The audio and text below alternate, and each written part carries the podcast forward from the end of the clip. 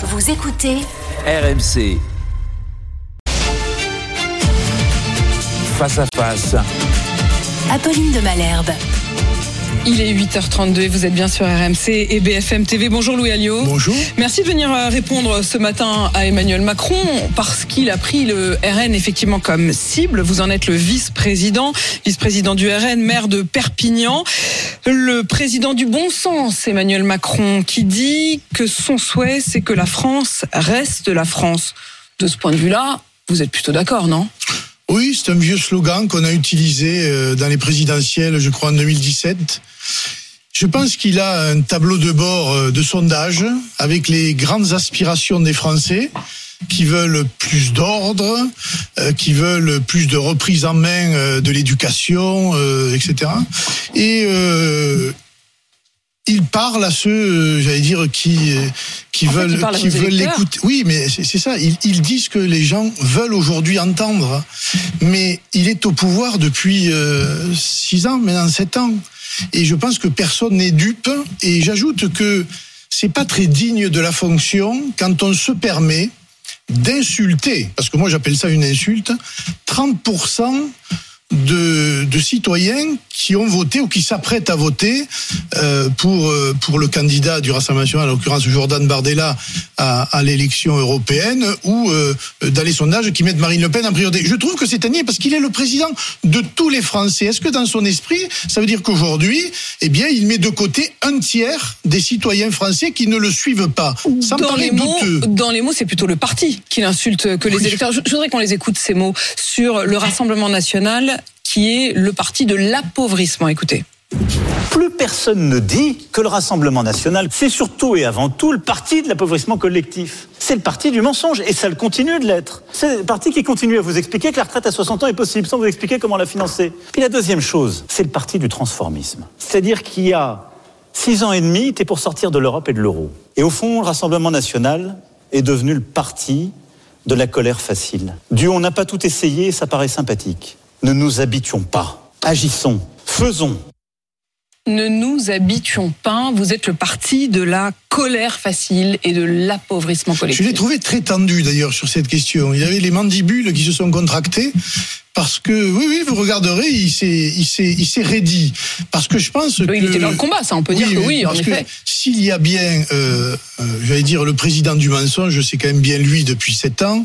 S'il y a bien le, le, le président de l'appauvrissement, c'est quand même lui. Il y a le pouvoir d'achat, le prix de l'électricité, de l'énergie, les, les difficultés qu'ont nos concitoyens pour euh, aujourd'hui euh, euh, terminer les fins de mois. Je veux dire, on voit bien. Alors peut-être qu'il a été très bon pour les classes supérieures du pays et que les riches, entre guillemets, continuent de s'enrichir mais les pauvres continuent de s'appauvrir. Et donc c'est lui le président de l'appauvrissement de la France.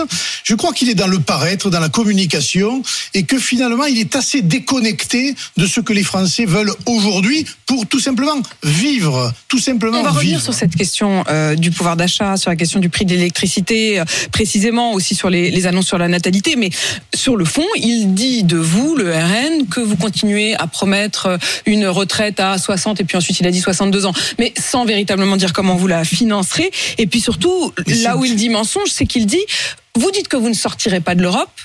Mais que de l'autre côté, vous ne respecterez pas les traités. C'est une sortie de fait, de facto de l'Union européenne. Mais il est, c'est un menteur. C'est un menteur. Mais, mais est-ce que oui ou non, vous dites que vous ne respecterez plus les traités Mais on est bien obligé de le respecter. Quand vous arrivez à la tête d'un État, vous êtes tenu par un certain nombre d'engagements. Vous respecterez donc les traités de l'Union européenne Oui, je rappelle le général de Gaulle à l'époque, il n'était pas fondamentalement pour le traité de Rome, et quand euh, et puis il a il a il l'a appliqué. Donc euh, il faut quand même remettre les choses dans leur contexte. Mais ça n'empêche pas qu'on peut réorienter l'Europe et la politique européenne, qui me semble-t-il aujourd'hui est quand même euh, un l'une des motivations euh, des difficultés agricoles, des difficultés industrielles et, et même C'est la faute à l'Europe.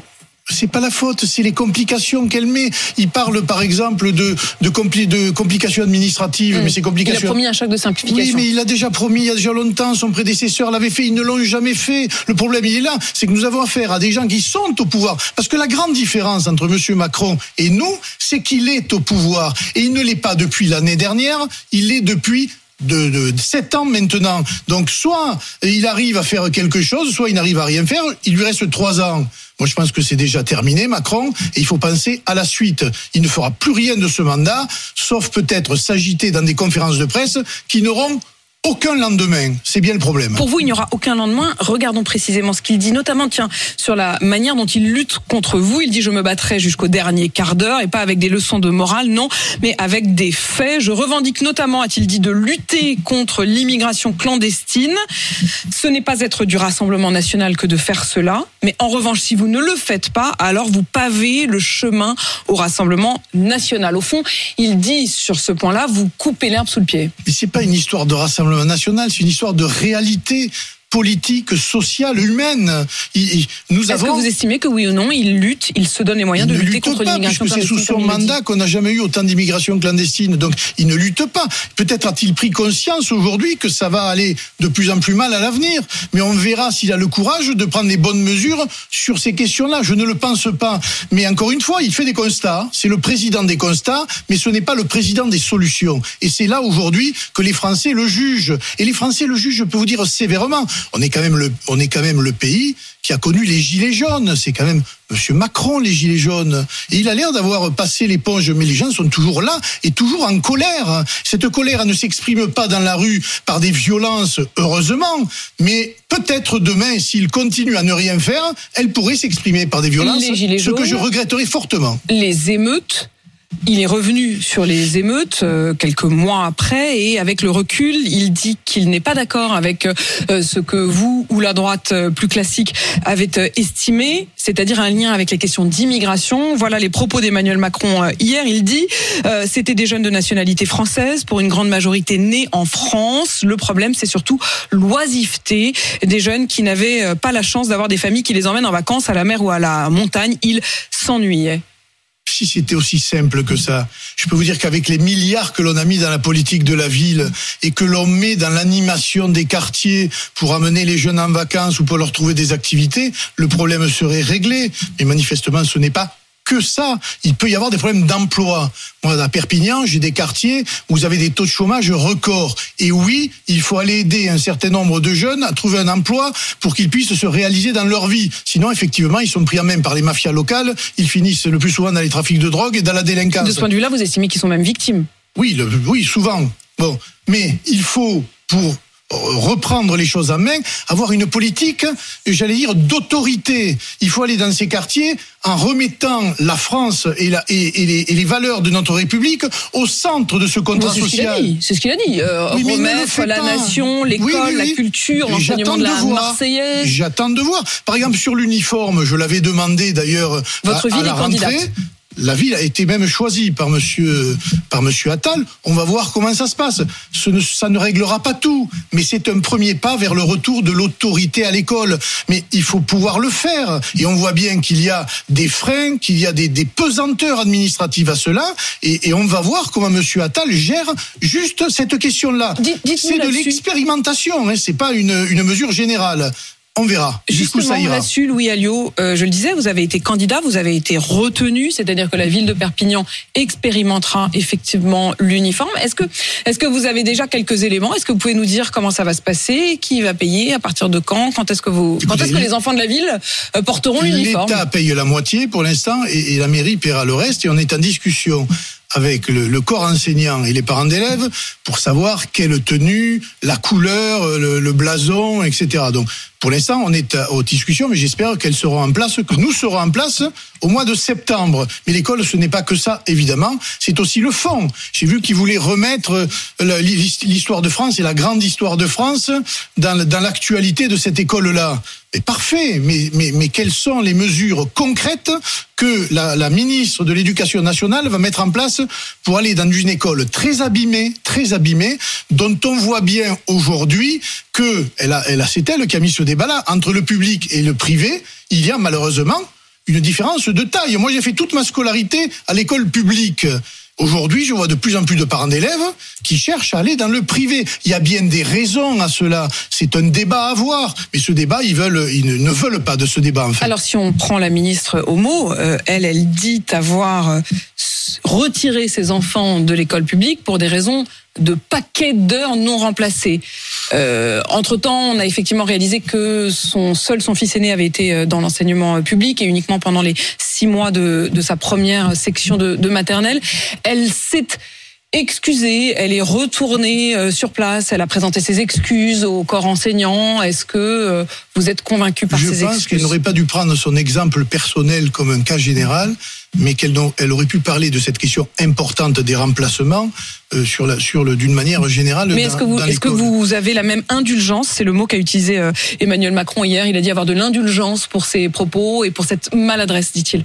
Ben, Qu'est-ce que vous voulez que je vous dise? Elle est, elle est ministre de l'Éducation nationale, elle n'aurait pas dû. Maintenant, euh, est-ce qu'il faut qu'elle démissionne pour ça? Non, elle vient de rentrer au gouvernement. On va la juger sur ses actes dans l'éducation nationale et voir si elle est capable de mener un ministère très difficile et dans une situation très compliquée.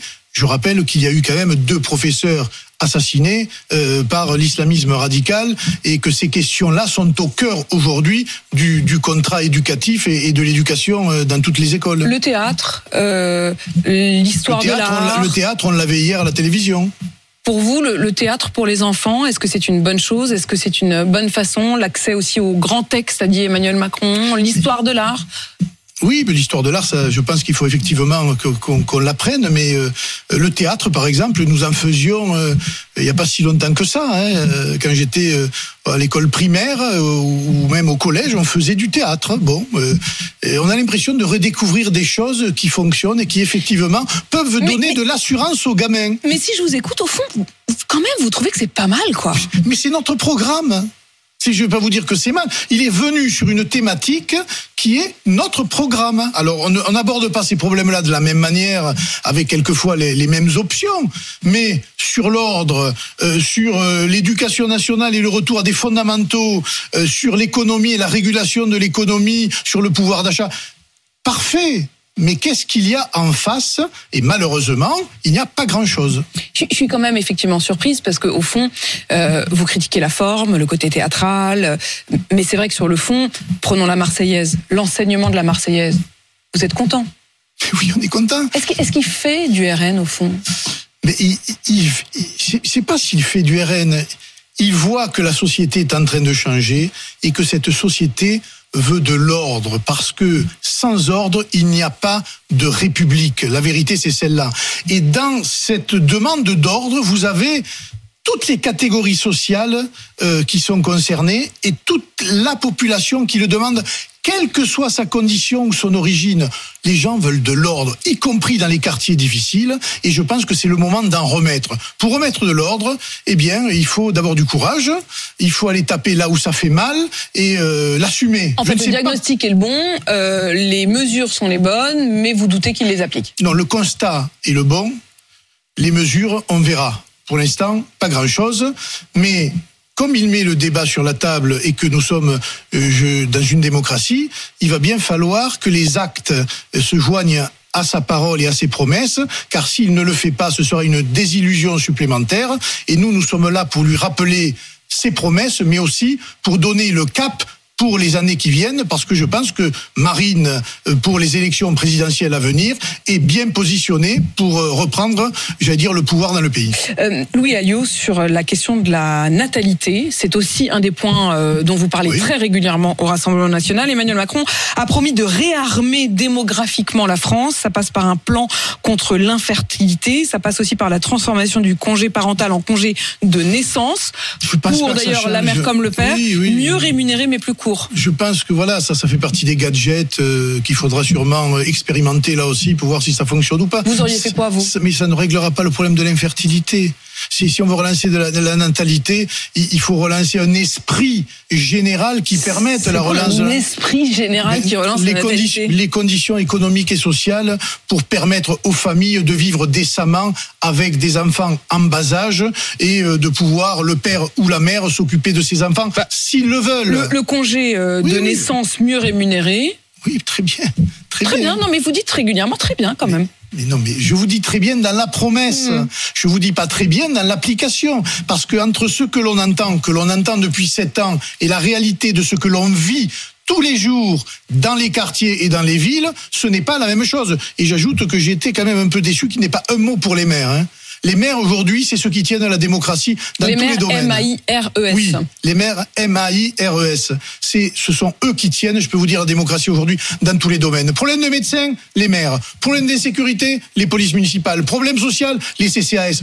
Tout revient à la mairie. Mais est-ce que euh, M. Macron se préoccupe de l'état de la démocratie et aujourd'hui de, de l'état des, de, de- des mairies, des communes de France? Je ne l'ai pas entendu et je trouve ça regrettable. Il pense à lui beaucoup, il pense au gouvernement, c'est bien. Il ferait bien de penser au, au, au très fond du pays qui attendent beaucoup du gouvernement et d'une aide. Parce que pour l'instant, c'est pas le cas. Il a promis une simplification démocratique, notamment pour les élus. Euh, ça vous parle? Non. Je ne sais pas ce que c'est une simplification démocratique. Je remarque moi une stratification euh, et un enchevêtrement de compétences. Je remarque le sectarisme des collectivités entre elles qui, qui quoi le nuisent. sectarisme des collectivités pareil. Vis-à-vis de vous, par exemple, Oui. parce que vous êtes euh, Oui, RN Bien sûr, moi je suis. Je voulais faire par exemple un hôtel social destiné aux femmes battues. Eh bien, euh, la présidente du Conseil général socialo-communiste de chez moi euh, m'empêche de le faire euh, par des, des procès sur un bâtiment, etc. Bon bref, voilà des choses comme ça. Et c'est Ils vous mettent des systématiquement. bâtons dans les roues, vous avez l'impression, y compris sur une question de femmes battues Bien sûr, il met des bâtons dans les roues. Quand vous n'êtes pas d'accord avec eux, de toute façon, c'est que vous êtes des ennemis et ils vous mettent des bâtons dans les roues. Alors, comme Madame Delga, qui est la présidente de la région, Madame Delga, vous pouvez pas dire qu'elle est du même bord que Emmanuel Macron. Non, mais je veux dire, c'est c'est un exemple. Elle a été condamnée, la seule en France, hein, présidente de région condamnée pour de la discrimination, quand même politique.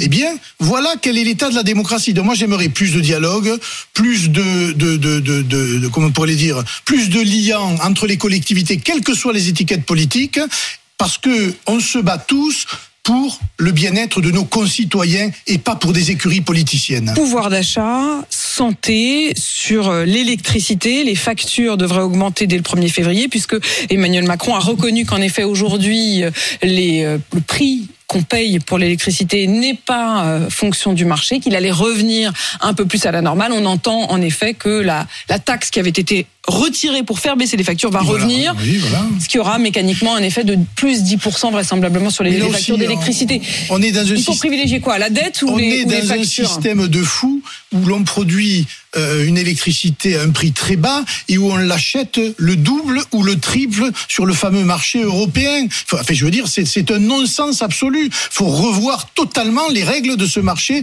euh, de, de, de l'énergie et de l'électricité à l'échelle de l'Europe. Vous auriez maintenu, vous, la suppression de cette taxe?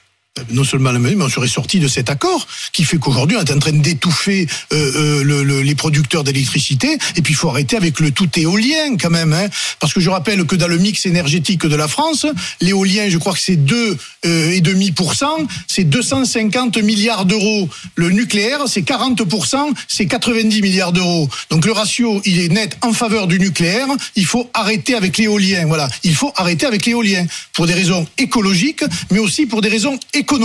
Voilà. Louis Alliot, sur la question de la franchise médicale, il a effectivement euh, annoncé hier Emmanuel Macron que la franchise qui est de 50 centimes par boîte de médicaments va passer à 1 euro, donc euh, va être euh, doublée.